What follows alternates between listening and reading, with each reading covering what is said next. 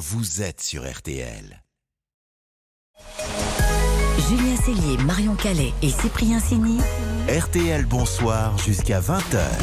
18h20 RTL Bonsoir toujours avec euh, vous émission évidemment particulière ce soir avec un pied en France et, un autre au Maroc trois jours après cette euh, catastrophe, ce tremblement de terre meurtrier, dévastateur. On vous rappelle le dernier bilan provisoire, presque 2700 morts. Et nous allons au plus près ce soir de l'épicentre du séisme en montagne, là où les secours peinent à venir en aide à la population. Bonsoir Valentin Boisset. Bonsoir à tous. Vous êtes l'un des envoyés spéciaux de RTL. Avec nous également en studio notre invité Karine Mo, bonsoir. bonsoir. Euh, responsable des urgences à la Fondation de France, notre partenaire pour accueillir vos dons, chers auditeurs, si précieux. Valentin Boisset, vous avez passé la journée à, 12 roues. On, l'entendait un peu plus tôt, hein, c'est un village euh, endeuillé. 10% de la population y a perdu la vie. L'horreur. Vous avez assisté, vous, aujourd'hui, euh, à des scènes terribles.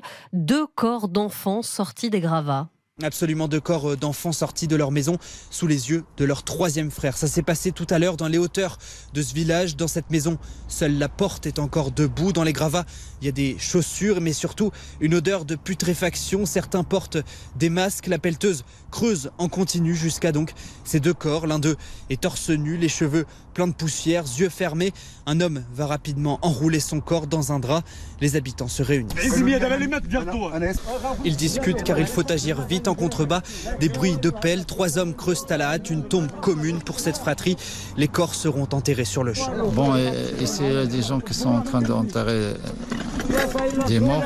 Il faut les enterrer très vite parce que. Parce qu'ils sont passés plus que trois jours euh, au-dessus des ruines. Ils ont besoin d'être enterrés très vite pour, euh, parce qu'il y a beaucoup d'odeur. Il y en a, a d'autres encore Je pense qu'il y a un alors que trois hommes déversent de la terre sur les euh, deux corps. Un jeune garçon tombe sur le sol en larmes. C'est le troisième frère de la fratrie. 15 minutes plus tard, les habitants se dispersent. Le temps presse car avec la chaleur, les corps restants pourraient poser des problèmes sanitaires. Euh, quand on vous écoute, Valentin, on se rend compte que ce sont les habitants qui fouillent les décombres seuls, sans aide oui, ils se débrouillent seuls avec leur propre pelle. Ils creusent à la main dans les gravats de leur maison en suivant les odeurs. Il n'y a plus de corps en vie ici, donc les sauveteurs ne sont pas présents. Seules deux pelleteuses ont été laissées aux habitants. Elles roulent sur le reste des maisons. Le cimetière est lui aussi créé par les habitants eux-mêmes avec leurs pioches.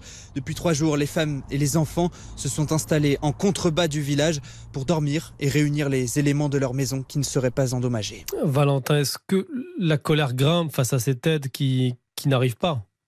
Oui, et ça, on l'a vu euh, pendant l'enterrement. Des hommes qui se mettent à crier entre eux et veulent nous parler. Cet habitant participe aux recherches. Il y a les morts, mais il y a nous aussi. On a froid la nuit, on manque d'eau. Personne ne vient nous aider à sortir les corps. Les habitations peuvent nous tomber dessus pendant les recherches car on n'est pas équipé. Lors de notre passage, il n'y avait euh, aucun sauveteur, ni même euh, un policier marocain, seulement quelques bénévoles qui font la route depuis la ville la plus proche, le coffre chargé d'eau et de nourriture. Merci euh, Valentin, l'un des envoyés spéciaux de, RTL dans ces montagnes marocaines. Karine Mo de la, Fondation de France, je me tourne vers vous maintenant. RTL est partenaire de la Fondation. On rappelle aussi que nos auditeurs peuvent vous adresser leurs dons sur Internet, Fondation de France France.org. Votre fondation, c'est un réseau qui aide des associations de terrain partout dans le monde, mais notamment au, Maroc. Vous travaillez donc déjà depuis des années avec des associations dans ces zones montagneuses si difficiles d'accès. Vous travaillez avec elles au quotidien déjà.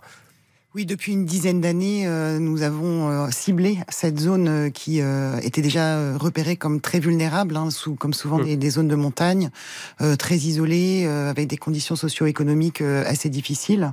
et donc nous avons été absolument sidérés, je crois comme tout le monde, samedi matin, lorsque nous avons appris ce tremblement de terre, et, et, plus encore dans la journée, lorsque nous avons pu commencer à discuter avec nos partenaires marocains qui étaient dans un état aussi de grande stupéfaction. Alors justement, euh, de quoi elles ont besoin ces associations là maintenant? Qu'est-ce qu'elles vous disent?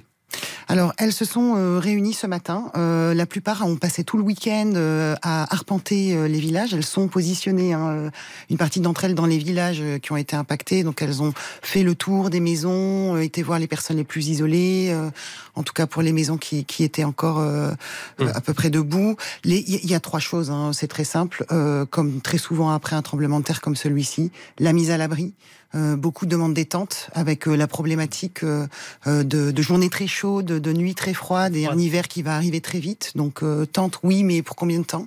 Et puis, comme l'évoquaient les, les, habitants dans votre reportage, de l'eau et de la nourriture. Hum, et il y a aussi sur place une grande entraide. Hein. C'est ce qui, c'est ce que, ce qui marque sur place vos, vos partenaires.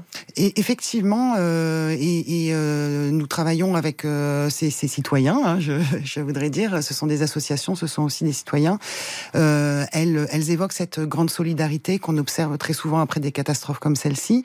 Solidarité à l'intérieur des villages euh, impactés, mais aussi solidarité euh, des Marocains de Casablanca, mmh. de Rabat, comme vous l'expliquez, qui remplissent euh, euh, leurs camions, leurs voitures pour venir euh, apporter de l'aide, et d'ores et déjà des réflexions sur comment pérenniser un peu cette mmh, aide. Mmh. Je pense notamment sur l'eau. Aujourd'hui, des, des, habitants arrivent avec des, des, des coffres remplis de bouteilles d'eau. Ça, c'est pas durable, et donc il y a des discussions mmh. qui commencent avec les autorités locales pour voir comment distribuer de l'eau avec des citernes. Et c'est ce genre d'action que la Fondation de France pourrait soutenir, par exemple. Vous avez recueilli Combien d'argent depuis ce week-end? Alors, euh, en fin de journée, nous avions collecté un petit peu plus de 2 millions d'euros grâce à la générosité des Français uniquement. Euh, donc c'est un élan de générosité euh, remarquable euh, qu'on observe souvent hein, après des catastrophes naturelles, mais particulièrement fort. Hein. On, avait sollicité aussi leur générosité, par exemple suite au tremblement de terre en Turquie, en, Syrie il y a six mois, suite au déclenchement de la guerre en Ukraine il y a un an et demi. et c'est vrai que là la mobilisation est, est, très forte et très impressionnante. Et comme à chaque fois, vous l'avez esquissé, il faut penser au moyen terme et au long terme. Il y a ce qu'on appelle l'effet falaise. C'est-à-dire que six mois après, une fois que l'émotion est, retombée, les dons n'affluent plus. Donc il faut mettre de l'argent de côté, j'imagine. Exactement. Alors on, a l'habitude hein, de mener ce genre d'action euh, dans la durée. Euh, on était intervenu après les tremblements de terre au Népal. Euh, j'évoquais aussi le tremblement de terre Turquie-Syrie. on essaye quand même de répondre aussi, bien entendu, aux besoins urgents. surtout qu'on a cette capacité d'envoyer de l'argent très vite sur le terrain. Hum, hum. avant que d'autres bailleurs puissent débloquer des fonds. Et effectivement, on réfléchit déjà avec nos partenaires au coup d'après, euh, la relance euh, de l'école, la reconstruction des maisons, etc. Au moment où euh, la plupart des donateurs euh, se retireront et où les plus gros frais seront engagés puisqu'on sera dans la reconstruction. Oui, et puis il y a quelque chose qu'il faut souligner aussi, c'est que si la France pour l'instant n'a pas été autorisée à, à opérer, à envoyer ses, ses, secours sur place et ses équipes, vous, vous pouvez continuer euh, de, de travailler puisque vous avez ces, ces associations. Ça, c'est une autre forme de solidarité et qui est déjà effective en fait. oui, tout à fait. avant le séisme, nous travaillions déjà avec ces associations et en fait, ça n'est qu'une continuation. Euh, avec bien entendu euh, une adaptation qui va être nécessaire de leurs activités. Mmh. Euh, avant le séisme, elles travaillaient avec les personnes handicapées, des groupes de femmes qui montaient des activités économiques, etc. Donc on continue, on continue, mais bien sûr on adapte. Mmh. Mmh. Et comme nous on a l'habitude en plus d'intervenir sur ce genre de catastrophe, on peut apporter une expertise, voire peut-être aussi faire bénéficier d'expertise d'autres pays dans lesquels nous sommes intervenus auparavant. Je voudrais juste vous dire que juste avant de venir, j'ai reçu un mail d'une d'une organisation népalaise avec laquelle on a travaillé pendant cinq ans mmh. euh, et qui euh, nous proposait de venir euh, aider ah. nos partenaires marocains. Je trouve ça absolument remarquable. Mmh. Merci Karine Mo. On rappelle que nos auditeurs peuvent donner à la Fondation de France sur fondationdefrance.org et par courrier Fondation de France Solidarité Maroc 60 509 Chantilly CEDEX. Merci beaucoup. Merci à Valentin Boissel, à nos envoyés spéciaux ce soir dans les, les villages des montagnes marocaines si, si durement touchés. On retrouvera Valentin dès 20h dans Jour tout à l'heure avec euh, Flavie Flamand. Et on vous rappelle aussi ce grand concert caritatif 21h10 sur M6, mercredi soir M6 et la Croix-Rouge qui s'associe avec notamment Patrick Bruel, Claudio Capéo et de nombreux euh, artistes pour récolter euh, des dons pour, les, pour le Maroc. RTL Bonsoir continue. Nous sommes ensemble jusqu'à 20h. Dans un instant, RTL Inside, nos reporters au, au cœur de l'actu. Et ce soir, RTL mène l'enquête. Pourquoi le roi du Maroc est si discret, si silencieux après ce drame Et ensuite, plus léger, on en a bien besoin du sourire d'Alex Alex Vizorek ce soir qui s'assoit avec nous autour de la table. Et alors Alex, on parle de qui, de quoi dans votre visioconférence aujourd'hui Il y aura un petit peu du Elon Musk et il y aura un petit peu du RTL. Je parlais de vous. Très bien. Attention. On rappelle aussi que Léa Drucker sera avec nous à 18h40 et Yvan Attal à 19h10. Ce sont nos invités dans RTL. Bonsoir, à tout de suite. RTL.